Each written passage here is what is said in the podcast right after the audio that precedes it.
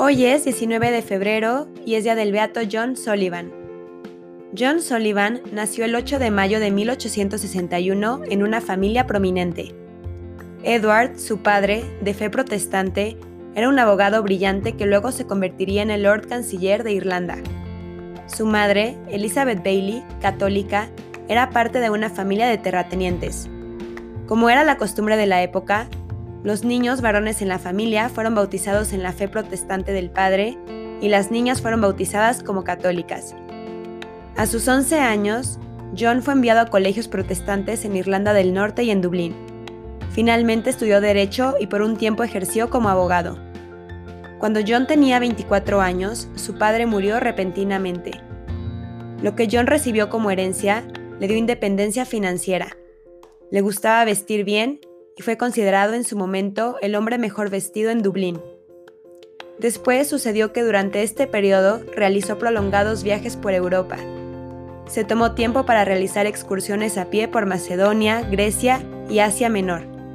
Pasó varios meses en uno de los monasterios ortodoxos del monte Athos e incluso contempló la idea de ingresar allí como monje ortodoxo. Para la sorpresa de su familia, John Sullivan se convirtió a la Iglesia Católica a sus 35 años.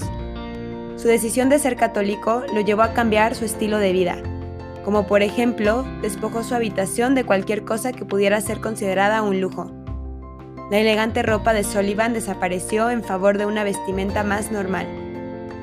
El 7 de septiembre de 1900, a la edad de 40 años, Sullivan entró en la Compañía de Jesús. Después de siete años de estudios, el 28 de julio de 1907 recibió el orden sacerdotal y al poco tiempo se incorporó al personal docente de una universidad y fue allí donde pasó la mayor parte del resto de su vida. La vida sacerdotal de Sullivan era vida de oración, de sacrificio personal, atención a sus alumnos y muy especialmente la preocupación por los enfermos y los pobres. Sullivan pasó horas orando de rodillas ante el Santísimo Sacramento o en su habitación rezando el rosario. Otras muchas horas las pasó recorriendo los caminos de Irlanda para rezar por los enfermos, sobre todo por aquellos con enfermedades incurables. Desde la década de 1920 hasta su muerte en 1933, hubo muchos casos de sanación espiritual y física a través de la mediación de sus oraciones.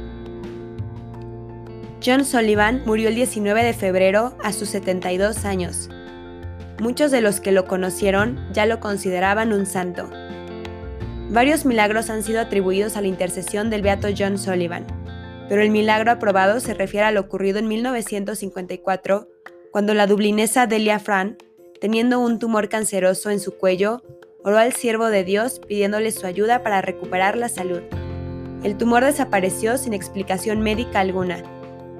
John Sullivan es un ejemplo de que la vida lujosa, los bienes materiales o cualquier cosa de este mundo no pueden satisfacer nuestros corazones.